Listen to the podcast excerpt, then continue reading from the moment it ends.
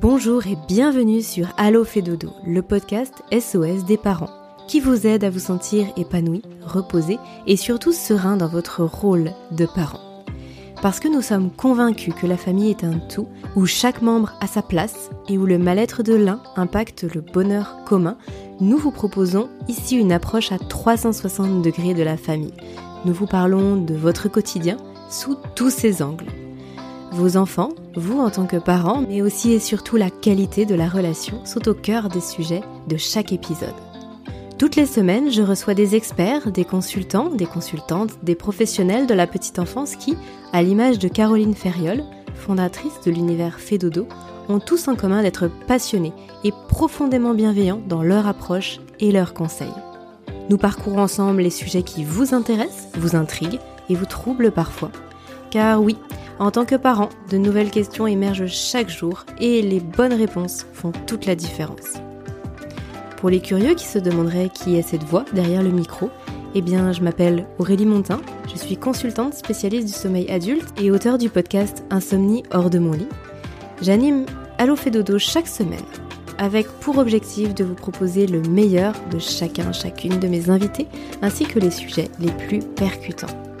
Il m'arrivera parfois de changer de place derrière le micro pour vous parler sommeil, de votre sommeil à vous, parents, car oui, dormir quand on fonde une famille est aussi un challenge parfois. Très bonne écoute à toutes et à tous.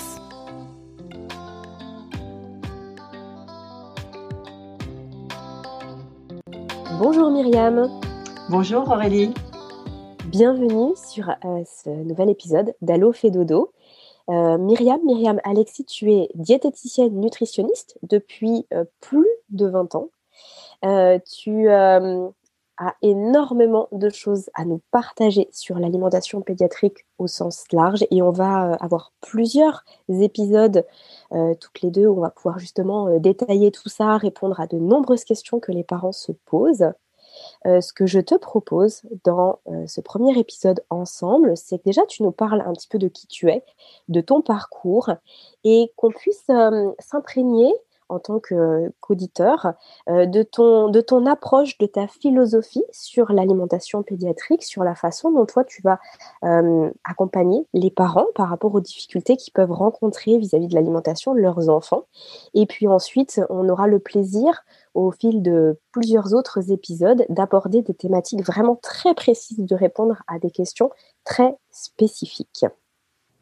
Ah oui, ça me réjouit de partager ce, ce moment avec vous. Euh, effectivement, je suis diététicienne nutritionniste euh, depuis euh, même plus de 25 ans. Ah là là, ça rajeunit pas du tout cette affaire-là. Ce qui me permet d'avoir quand même un, petit recul sur la pratique de, de la nutrition et et mon parcours, en fait, c'est un parcours peu, peu conventionnel qui fait que, euh, d'une manière générale, je ne suis pas quelqu'un de rectiligne et, et, ça me va bien. Donc, j'ai commencé par des choses bien différentes puisque je me destinais en fait à, à travailler dans le sport, euh, qui est quelque chose qui me tient beaucoup à cœur et encore aujourd'hui. Et puis, euh, finalement, euh, ça s'est pas trouvé, comme on dit. ça ne s'est pas concrétisé et et j'ai basculé dans le monde de la diététique, euh, on va dire généraliste, euh, à l'issue de ce parcours euh, un peu chaotique, qui fait que je ne suis pas tombée presque dessus par hasard, mais pas loin.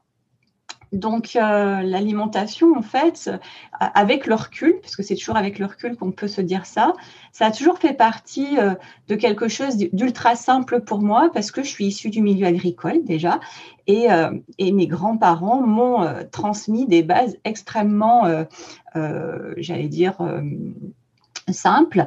Euh, j'ai toujours mangé de manière extrêmement euh, euh, non industrialisée, les produits de la ferme, les produits de la terre, qui font que l'alimentation pour moi n'a jamais vraiment été un problème.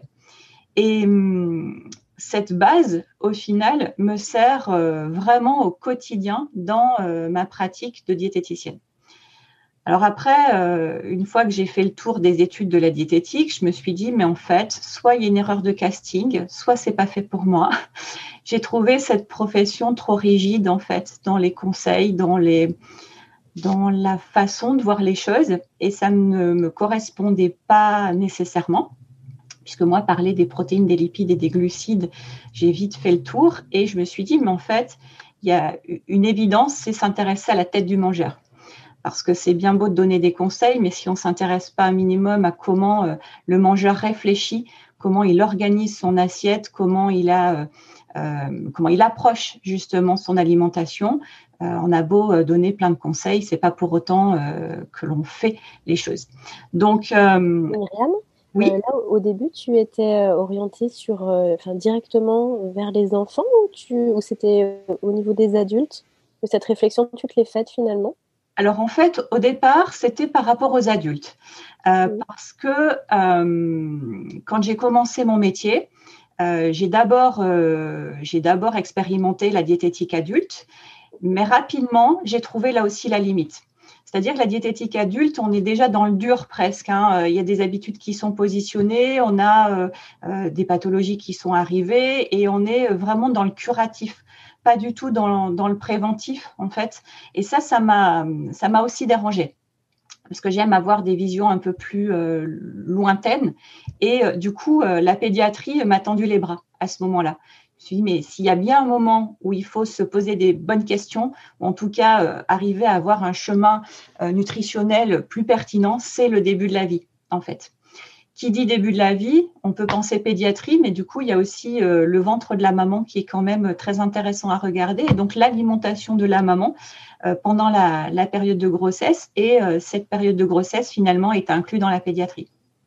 Ah, donc, je suis, voilà, vraiment la vision euh, dès le départ euh, et, même encore aujourd'hui, euh, j'allais dire d'autant plus aujourd'hui. je m'intéresse aux 1000 jours en fait depuis déjà fort longtemps. Et on sait, hein, il y, y, a pas mal d'études qui montrent que l'alimentation avant grossesse a aussi son importance. Donc, en fait, on fait une boucle. on, est, on, est un, on, est, on est un enfant, on grandit, nous-mêmes faisons des enfants avec une alimentation qui impacte le futur enfant et la boucle est bouclée. Donc finalement, cette, euh, j'allais dire, cette euh, façon de voir les choses sous forme de boucle avec euh, le, comment, la, nutrition qui est au cœur du, système au final et le rapport à l'autre, c'est des choses qui me passionnent absolument. La, tête du mangeur, c'est quand même ma passion absolue. Et la tête du petit mangeur, me fait vraiment, vraiment, vraiment vibrer. Hmm.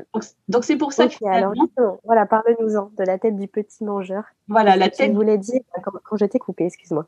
Non, non, je t'en prie, Aurélie, c'est moi qui suis bavarde. La, tête du petit mangeur, en fait, c'est c'est quelque chose qui, euh, qui me passionne dans, la, dans, dans sa complexité, en fait. Parce que quand on regarde un bébé fonctionner, euh, souvent on a, pas mal de réponses en fait en face de nous, sauf qu'on ne regarde pas assez les bébés déjà d'une part, et, euh, et puis euh, les messages qu'il essaye de nous envoyer, on n'a pas vraiment trop le mode d'emploi quand on devient parent. Et cette complexité, au final, fait que on peut avoir des réponses totalement adaptées ou alors inadaptées à la situation. Et, d'autant plus que pourquoi j'ai choisi la pédiatrie, c'est que quand on accompagne des parents, euh, l'idée n'étant pas de leur dire voilà comment il faut faire, euh, mais peut-être de donner des pistes de, j'allais dire, de, pratique, euh, des pistes de réflexion aussi, qui pourraient nous permettre d'améliorer ce chemin qui, malgré tout, reste un peu chaotique on a beau vouloir euh, très fort que ça se passe bien, il y a quand même des moments où c'est un peu moins fluide. Hein. Hmm.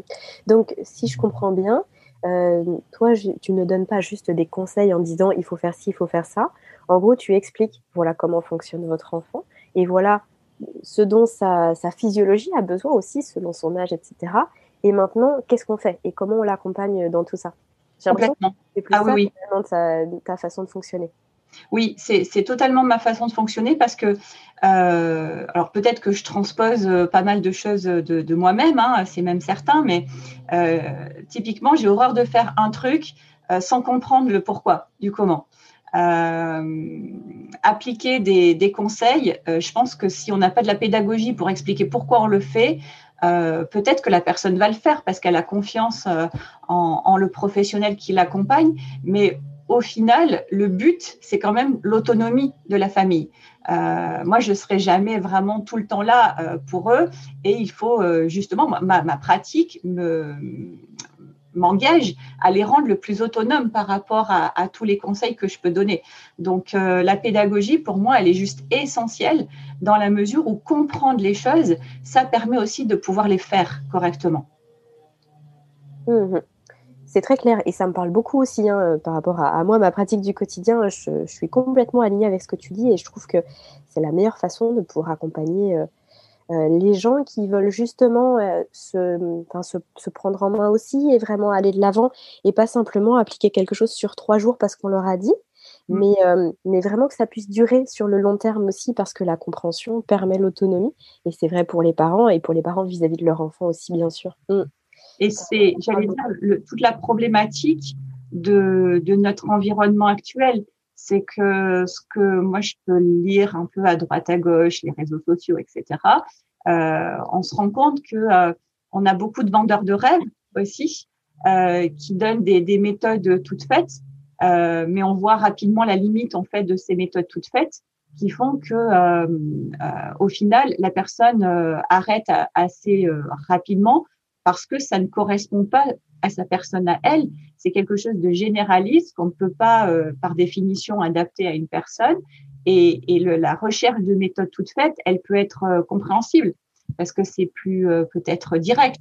Sauf que comprendre les mécanismes de croissance, comprendre pourquoi on, peut prendre tel ou tel traitement, comprendre comment l'enfant grandit et s'épanouit euh, dans sa dans son alimentation, par exemple, parce que si on reste sur cette thématique-là, c'est vraiment euh, pouvoir comprendre son propre enfant et, et j'allais dire au-delà de ça, c'est pouvoir comprendre son propre comportement vis-à-vis de l'alimentation.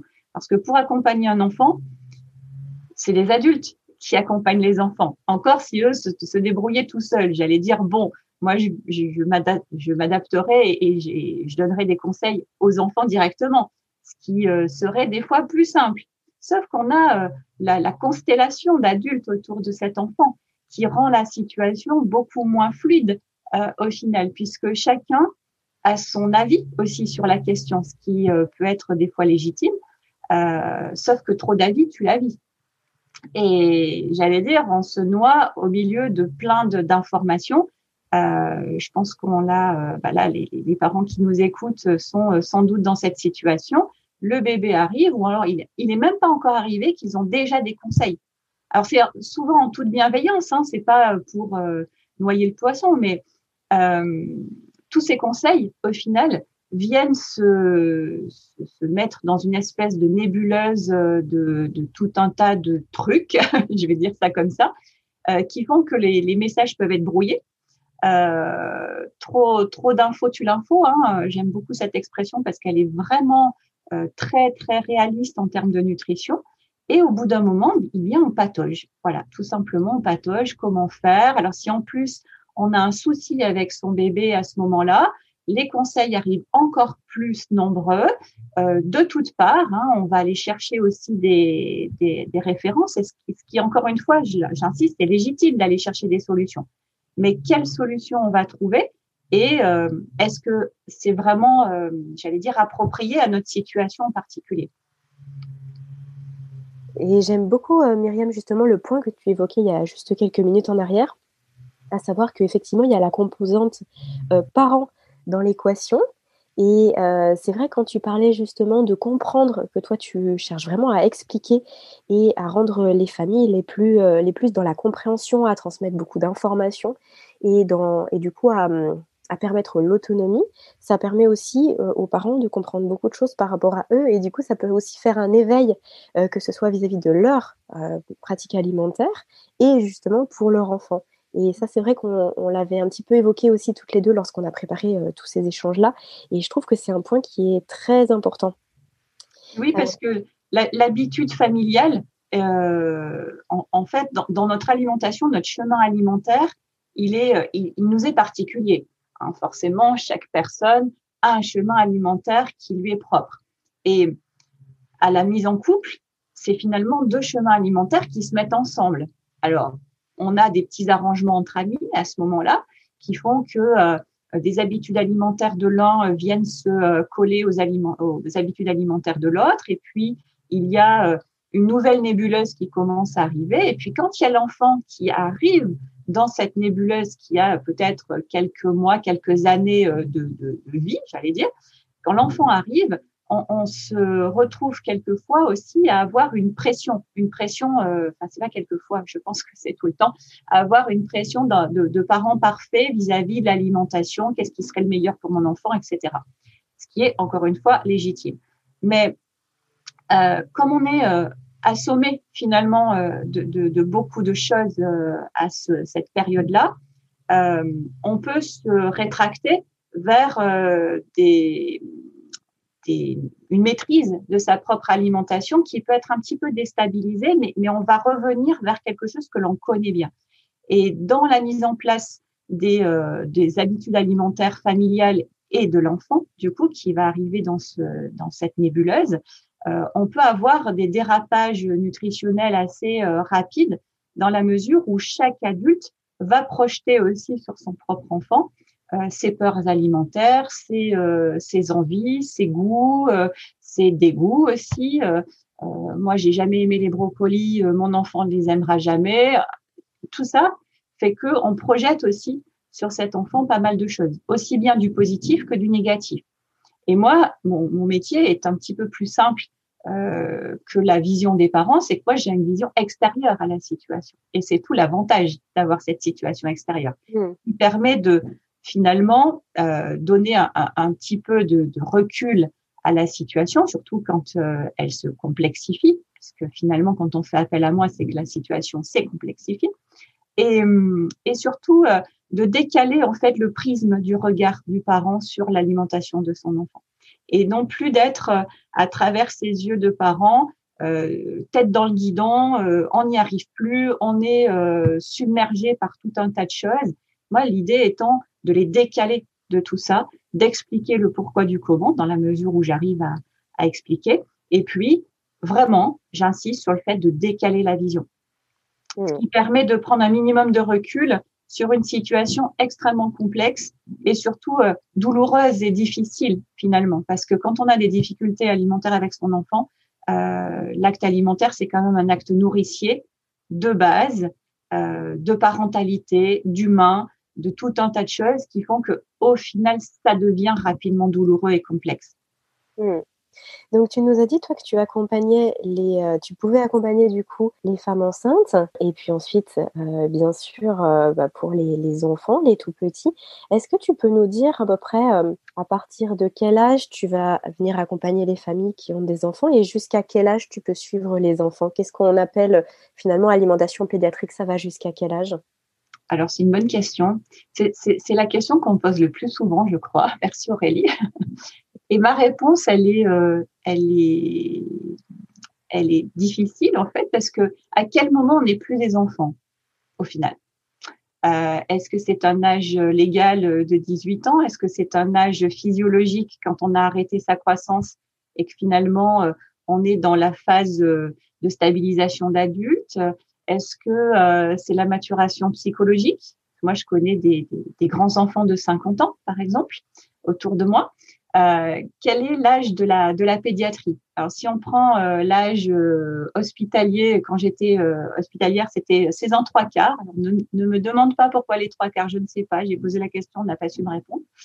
Mais l'âge de la pédiatrie, moi, elle a tendance un petit peu à, j'allais dire, euh, s'étaler bien plus loin que ce qu'on pourrait penser, puisque euh, quand on devient adulte, euh, on bascule au final ado, jeune adulte.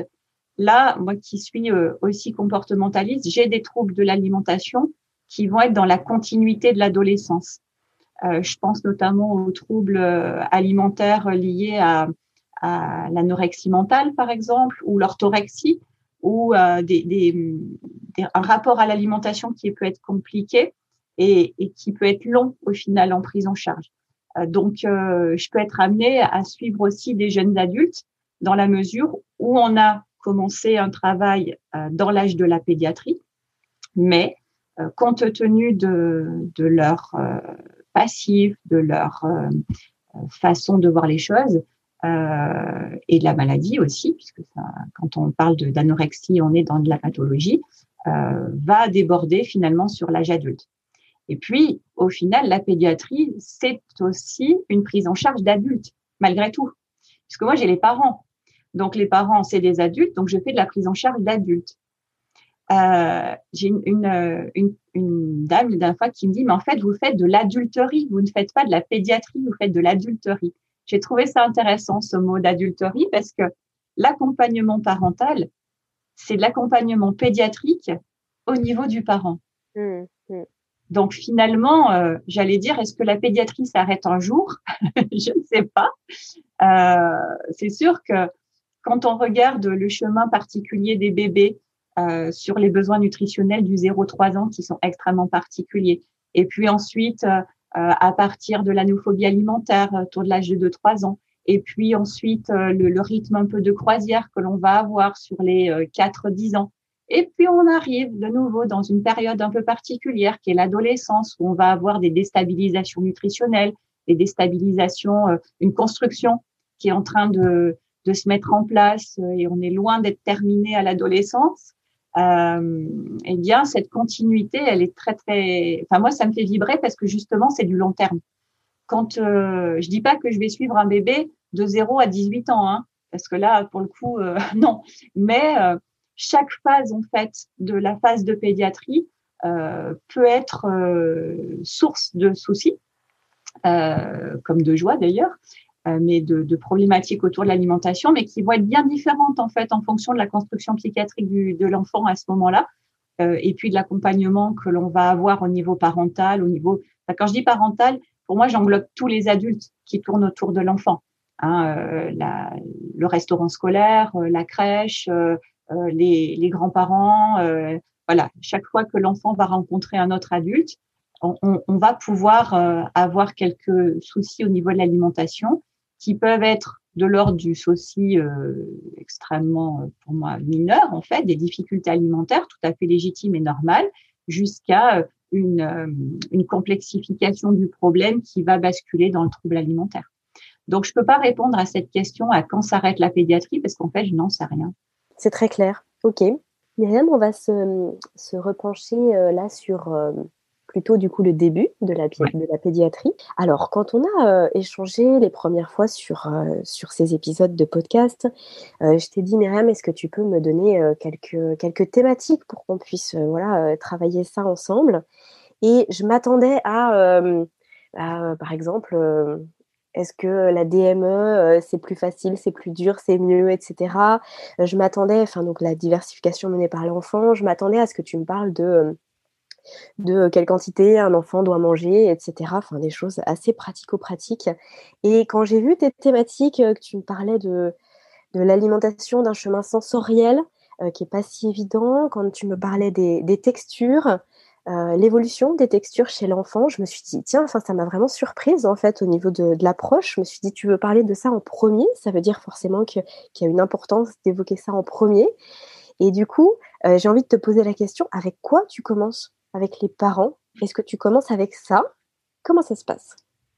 En général, effectivement, on s'attend à ce qu'une diététicienne parle, parle protéines, lipides, glucides. Hein, c'est ça, Aurélie?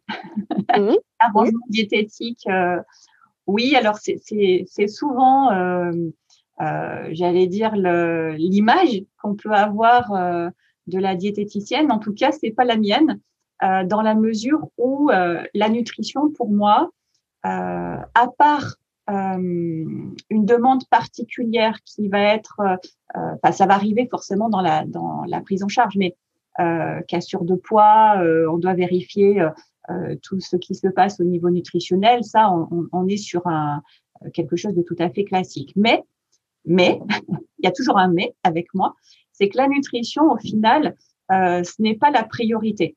En fait, quand on s'intéresse à l'alimentation des enfants, on a des besoins nutritionnels pour lesquels, euh, indéniablement, la nutrition, il faut vraiment faire, euh, faire un point là-dessus.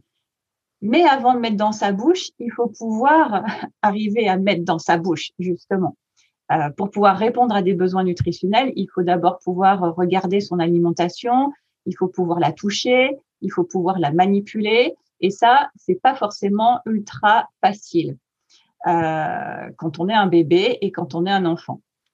Et euh, souvent, l'adulte qui a passé tout un tas d'étapes euh, de construction de chemin alimentaire ne se rend plus compte combien, ne serait-ce que toucher son alimentation, c'est juste essentiel. Et pourquoi je parle de sensorialité en permanence? C'est que quand je m'occupe, par exemple, de bébés qui ont des difficultés alimentaires, euh, dans mon, questionnement auprès des parents, je vais euh, balayer tout ce qui va être autour de la sensorialité. Et pas que la bouche. C'est-à-dire, est-ce que, je, est-ce que l'enfant touche son alimentation? Est-ce qu'il est, euh, amené à euh, expérimenter des jeux pour lesquels on va s'en mettre un petit peu euh, plein les doigts ou au milieu des doigts ou sous les ongles, etc. Est-ce que, euh, par exemple, quand je pose l'assiette devant lui, il tolère l'assiette devant lui? Donc, on n'est pas dans de la nutrition là. On est bien dans un, une construction du rapport à son, à son alimentation et puis surtout, j'allais dire, le rapport à l'autre, puisque c'est finalement l'autre qui me nourrit pendant la phase de pédiatrie je ne suis pas à même de faire euh, ma propre cuisine ou ma, ma, mes propres courses. Et du coup, j'ai une alimentation totalement dépendante en fait. Donc, euh, des fois, l'adulte, il a beau vouloir euh, énormément que l'enfant mange ce qu'on lui a proposé, en tout cas ce qu'on a fait en, en, termes de cuisine. On a peut-être passé une heure en cuisine à, à, à fabriquer le plat presque parfait pour son enfant. Et puis, au moment où on pose l'assiette, l'assiette, hop, elle est balancée d'un revers de main et j'en veux pas et, c'est fini. Et là, pour le coup, euh, on n'est pas sur de la nutrition. Donc c'est pour ça que pour moi, la sensorialité, la, texture, la, l'approche euh, tactile et, euh, et, visuelle et sensorielle, elle est prioritaire en fait sur la nutrition. Mmh. C'est vraiment intéressant, Myriam, qu'on puisse évoquer ça et que tu nous précises ce point-là. C'est aussi pour ça que je te faisais ce, clin d'œil parce que oui, c'est peut-être ce qu'on peut attendre euh, d'une diététicienne nutritionniste dans un premier temps. En tout cas, c'est l'image qu'on peut en avoir justement de parler de la nutrition euh, pure. Et c'est aussi parce que, euh, bah, en tant que maman, en plus, moi, je me suis aussi beaucoup renseignée forcément quand mon enfant était tout petit. Et c'est ce qu'on voit le plus sur les réseaux. Hein. Tu disais, il y a énormément d'informations, il y a les sites, il y a les réseaux sociaux, etc., les blogs. Et c'est ce qu'on voit le plus. Et du coup, c'est vrai que, par exemple, une maman qui voit son enfant repousser son assiette, elle va, dans un premier temps, euh, en tout cas c'est ce qu'on voit de façon la plus générale, elle va se dire mince, mais il n'a pas mangé assez de protéines sur la journée parce qu'il y avait le bout de poulet dans cette purée-là, et puis il en aura plus après, et mince, du coup il n'a pas mangé son légume. Et en fait, la question, elle se pose pas dans un premier temps sur mais il a repoussé l'assiette. Mmh. Elle, va elle va vraiment se poser sur mince, il y avait ça dans l'assiette et il l'a pas mangé. Et du coup, je trouve ça très intéressant de rebasculer un petit peu le, prisme par lequel on regarde tout ça et de se dire alors attends, avant toute chose, il a repoussé l'assiette. Et ça, c'est déjà un premier point et c'est peut-être là où il y a le, le petit nœud finalement qu'il va mmh. falloir débloquer. Mais c'est, j'allais dire, un petit nœud qui peut rapidement euh, virer au gros nœud. Hein, parce que mmh euh, euh, cette, ce, si on prend ce cas de refus d'assiette, euh, qu'est-ce qu'on peut, euh, qu'est-ce qu'on peut, enfin en tout cas, qu'est-ce que moi je vois dans la, la parentalité, euh, c'est que le parent se sent atteint dans son rôle parental de nourricier. Déjà, premier point, un parent, c'est censé entre guillemets pouvoir alimenter son enfant. premier rôle. En plus, la, loin de moi l'idée d'exclure les papas, mais les mamans ont le rôle nourricier depuis la caverne. Donc, si en plus c'est la maman qui propose l'assiette et que l'assiette est balancée comme ça, euh, sans même euh, vouloir y toucher, on, atteint le, rôle de maternité au final. Donc, euh, il y a tout un tas d'enjeux qui sont mis dans cette assiette, au-delà de la nutrition, mais c'est vrai que la quantité consommée, c'est souvent ce que l'on me décrit en premier euh, il mange que la moitié de son assiette, ou il mange trois quarts de son assiette. Ou. Et on me parle de quantité. On me parle, par exemple, de millilitrage dans les biberons.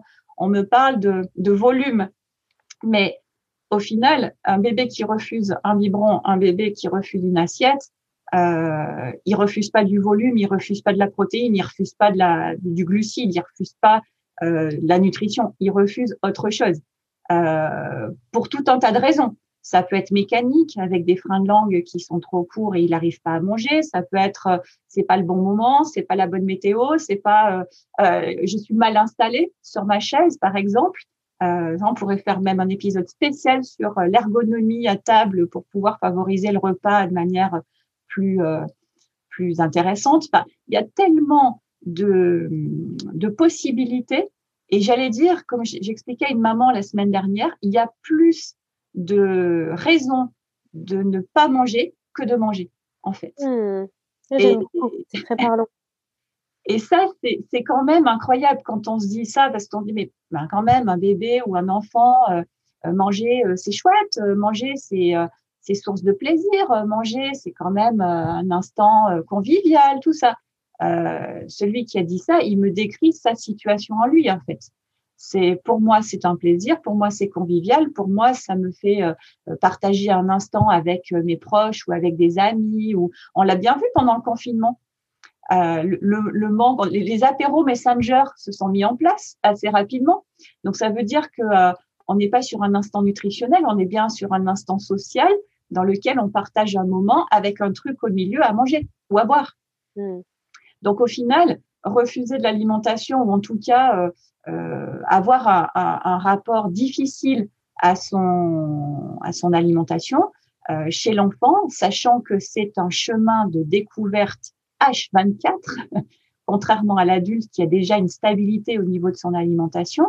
ne parler que nutrition, ça serait occulter tout un tas d'autres choses à côté. Donc moi, je ne peux pas parler que nutrition. C'est pour moi, c'est juste impossible en fait. Mmh, mmh. Alors Myriam, on a déjà euh, fait quelques, j'ai envie de dire un petit teaser finalement sur certaines thématiques là qu'on va évoquer prochainement toutes les deux.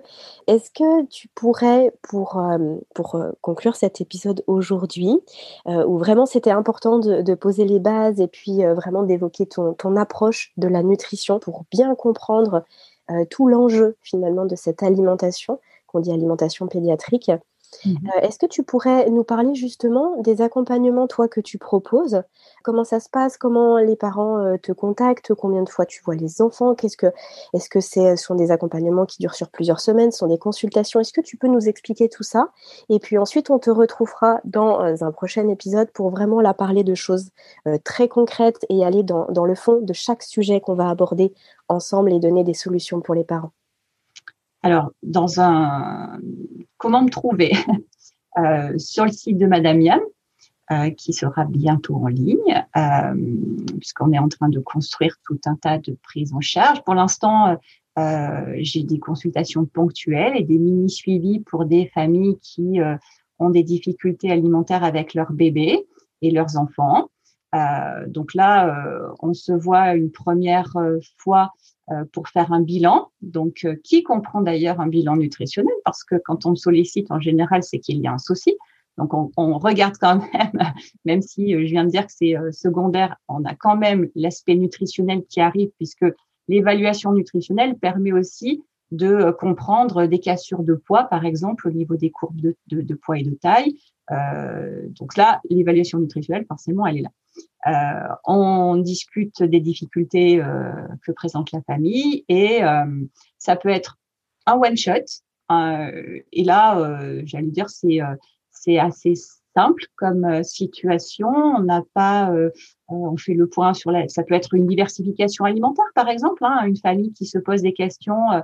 voilà, le bébé a quatre mois, on commence à envisager de diversifier son bébé et on voit tellement de choses que on a euh, envie de, me solliciter pour avoir euh, euh, des explications sur le pourquoi du comment. Donc là, on discute des modalités de diversification que dans les recommandations et puis celles qui existent, notamment, tu parlais tout à l'heure de la DME. Donc, sachant que ce ne sont pas les mêmes âges, qu'on va avoir des, des, impératifs un peu différents. Donc, l'idée étant non pas moi de choisir à la place des parents, mais bien de donner des informations pour que leur choix soit plus éclairé plus éclairé que d'avoir consulté euh, une page euh, Facebook ou un Instagram de quelqu'un qui va dire que la DME c'est génial. Euh, si je prends cet exemple-là, la DME c'est pas pour tous les bébés, c'est pas pour toutes les familles non plus. Donc on discute de cette de cette décision-là, sachant que là par exemple le bébé n'a pas de souci particulier. mais ça peut être des cassures de poids et de taille, du, reflux gastro-œsophagien qui impacte lourdement l'alimentation, déjà des troubles de l'alimentation chez le tout petit et on commence un chemin qui est déjà très chaotique à ce moment-là. Ça peut être des refus de biberon chez le tout petit, c'est-à-dire le moins de six mois. donc j'ai pas d'âge, j'allais dire, de, de, commencement de prise en charge parce que je peux avoir des bébés post-maternité, par exemple, on va déjà avoir des soucis d'allaitement ou, d'alimentation liquide. et puis, euh, du coup, ça, c'est le, système de consultation. OK? Et puis, euh, je propose aussi euh, des suivis avec des thématiques bien différentes. Donc, suivi de diversification. On met en place sur plusieurs semaines un plan de diversification. On va avoir un plan aussi par rapport à la DME, dans la progression de proposition des différentes textures, justement, parce qu'il y a quand même un peu des impératifs à respecter. Euh, proposition aussi de forfait sur des troubles euh, de l'alimentation, puisque là, on rentre dans quelque chose de, de, de, quand même bien plus conséquent en termes de prise en charge, puisqu'un trouble alimentaire, je ne suis pas la fée clochette, même si j'aimerais beaucoup des fois, euh, et ça se prend en charge sur euh, de nombreuses semaines. En tout cas, on essaye de cadrer euh, au maximum les choses pour que justement, ce que je disais au début, la famille arrive à évoluer au fur et à mesure en beaucoup plus d'autonomie vis-à-vis de tout ce qu'on aura mis en place. Donc, est-ce que tu peux donner un exemple de, de troubles alimentaires? Qu'est-ce qu'on met derrière troubles alimentaires Je sais que la question est vaste, mais si en, quelques mots, tu peux déjà nous éclairer dans le sens où euh, on peut y mettre énormément de choses. Enfin, moi, ça me paraît euh, très, très complexe. Finalement, un trouble alimentaire, c'est quoi? Alors, un trouble alimentaire, pour faire simple, c'est quand on voit que l'alimentation n'est pas fluide, au sens, euh, non pas de texture là pour le coup, mais euh, que euh, les, repas commencent à être trop longs, trop compliqués, trop conflictuels, que l'on on a alors trouble de l'alimentation en fait, plus, plus que trouble alimentaire, puisque trouble alimentaire, on est déjà dans quelque chose de pathologique, alors que trouble de l'alimentation, difficulté alimentaire, on n'est pas forcément dans quelque chose d'ultra patho. Donc, euh, euh, quand on, on, voit déjà qu'il y a des, on parlait de nœuds tout à l'heure, des, des points de friction avec l'enfant qui commencent à se mettre en place. Alors, ça pourrait être extrêmement transitoire. Le problème, c'est que souvent, ça cristallise les comportements de chacun. Ça cristallise le comportement de l'enfant, ça cristallise le comportement du parent accompagnant. Et tout ça fait, a un effet quand même euh, boule de neige assez rapidement. Hmm. Et le rapport conflictuel à l'alimentation, vraiment, c'est une planche savonnée euh, plus, plus, plus. Hmm. Donc, euh, voilà, euh, trouble de l'alimentation, eh bien, c'est quand ça commence à se complexifier que, euh, voilà, je, je, suis, je suis un parent et j'angoisse au prochain repas, en tout cas à l'idée du prochain repas, parce que je, suis dans le perpétuel j'allais dire, euh, la perpétuelle anxiété que ça ne, ça, ne se passe pas très bien avec mon enfant au moment où il va falloir l'alimenter. Donc déjà, là, on est dans des difficultés.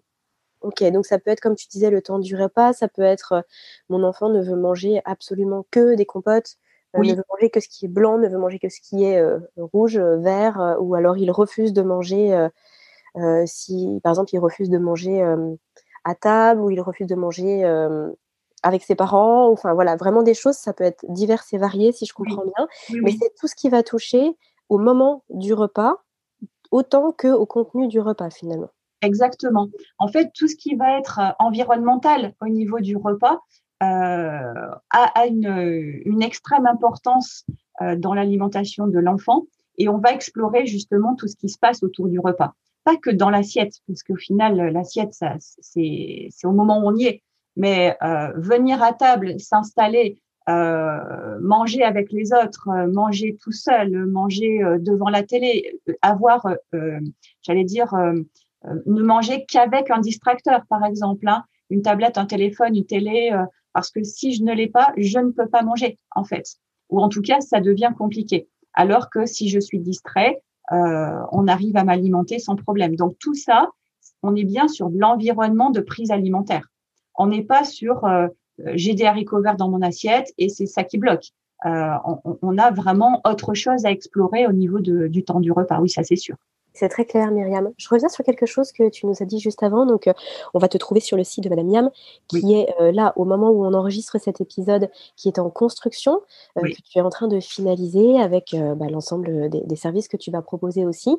Mais du coup, en attendant, tu disais que tu proposais même là d'ores et déjà hein, des consultations et des petits suivis. comment on prend contact avec toi du coup? Plutôt par mail, euh.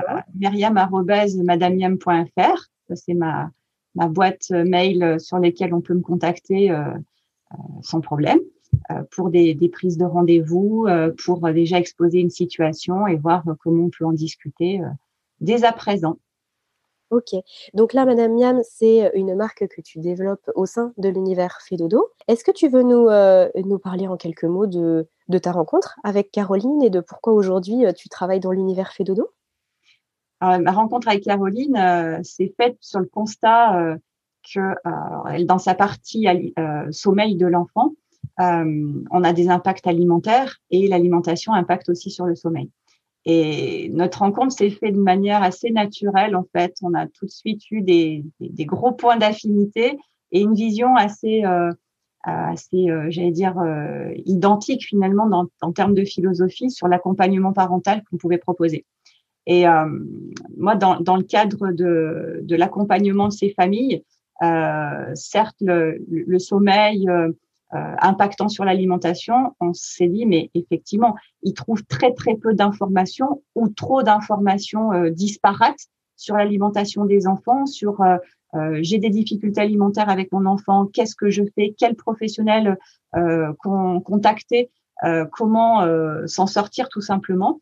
Et on a commencé à discuter ensemble. On s'est dit que ça serait super de, de pouvoir mettre nos compétences en commun et c'est comme ça qu'est née euh, Madame Miam, euh, branche de Fédodo, euh, avec avec Caroline dans le dans le, on s'est fait un petit meeting en se disant ouais ça peut être super de travailler ensemble. Donc ça voilà de manière extrêmement naturelle en fait. C'est Caroline qui m'a trouvée euh, et, je suis extrêmement ravie qu'elle m'ait trouvée parce que je trouve que tout ce qui est proposé aux familles ça permet vraiment d'avoir une vision euh, euh, beaucoup plus, j'allais dire, euh, clair de ce qui est pertinent, en tout cas, pour accompagner son enfant. Hmm. justement, ça me permet de, faire le pont avec ma dernière question. Euh, Myriam, avec quels autres professionnels, toi, tu es amené à travailler? Il euh, y, a qui finalement dans ton carnet d'adresses? Parce que comme tu le disais, euh, lorsqu'il s'agit d'un enfant, donc si on, regarde la, petite tête du mangeur, il y a effectivement l'alimentation. Alors là, tu évoquais le sommeil aussi, et d'ailleurs, on se fera un épisode hein, sur le lien entre alimentation et sommeil pour les tout petits.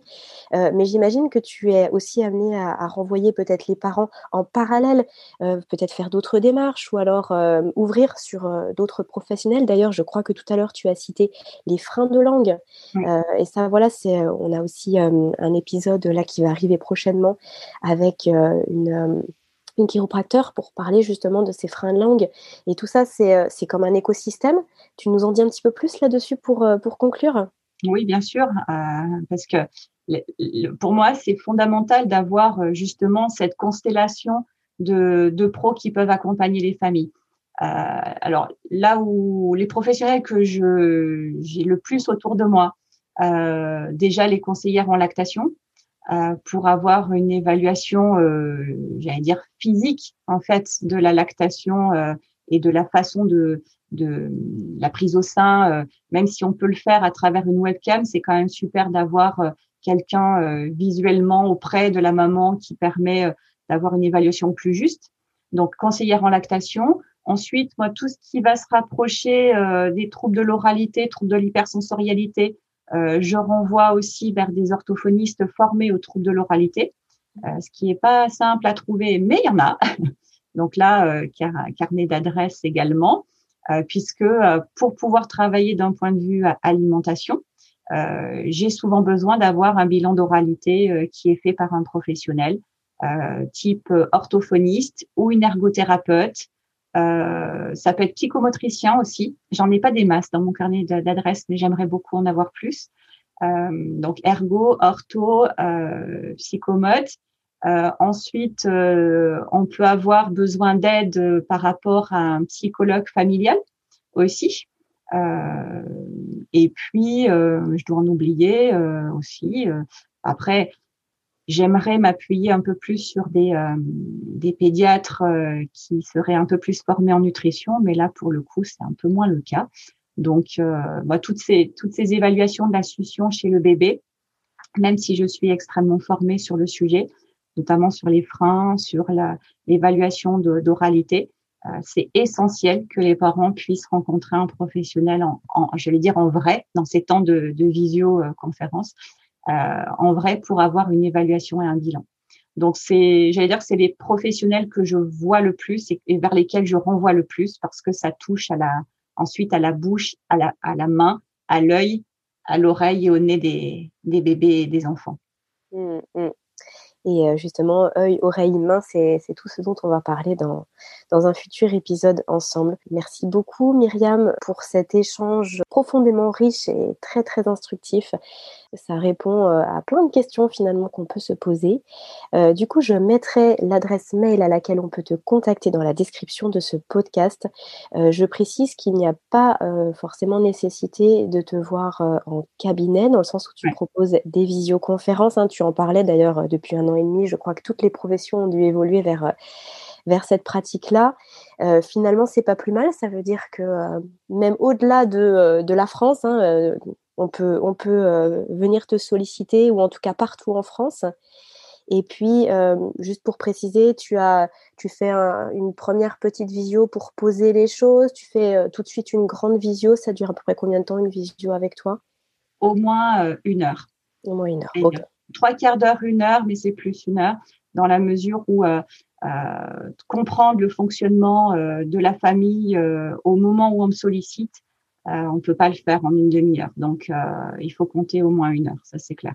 Et effectivement, ça n'est que de la consultation distancielle. Donc, ça peut, c'est aussi euh, consultation téléphonique. Hein, on n'a pas forcément besoin de se voir non plus. ça marche très très bien via le téléphone et ça peut être aussi par visio, pas de souci. Hmm. ok, super. Je te remercie. Myriam, on se retrouve dans un prochain épisode toutes les deux où on va parler de l'évolution des textures dans l'alimentation du tout petit et c'est encore tout un programme. Merci Aurélie. À très bientôt. À très bientôt. Cet épisode touche à sa fin. Il est l'heure de se quitter, mais pas pour très longtemps, puisqu'on se donne rendez-vous la semaine prochaine avec une nouvelle invitée.